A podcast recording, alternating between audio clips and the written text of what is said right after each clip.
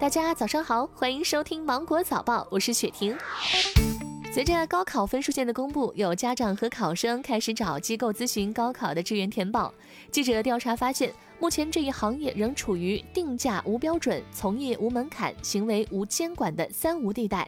虽然业内不乏真正有经验的专家，但不少的所谓专家却是经过简单培训就上岗了。有业内人士介绍，高考志愿咨询师和规划师的能力要在实操中锻炼，接受一周以内的培训就可以上岗。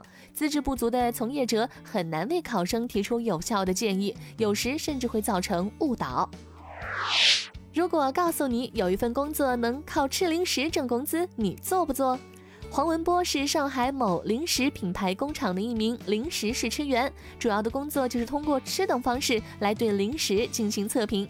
他每天要检测的零食有上百种。工作以来，他已经胖了十多斤，还经常的吃不上午饭。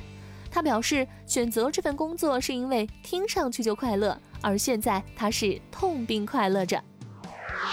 为了提高旅客的过检效率，提升乘客的体验感，更好地尊重和保护乘客的隐私，重庆机场安检站在开设女性专用通道后，继而开设了四个男性专用通道。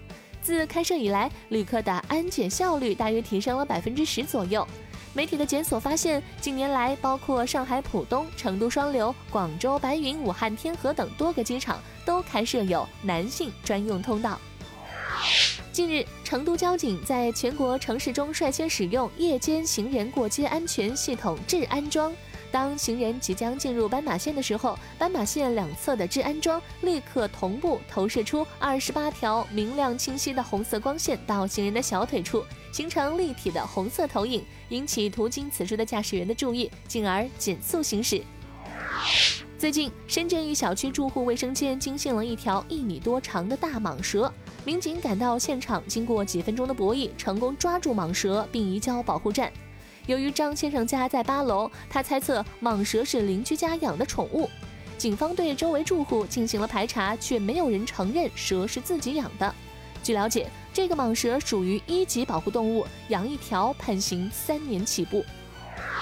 二十八号起，故宫上调每日预约观众数量至一万两千人。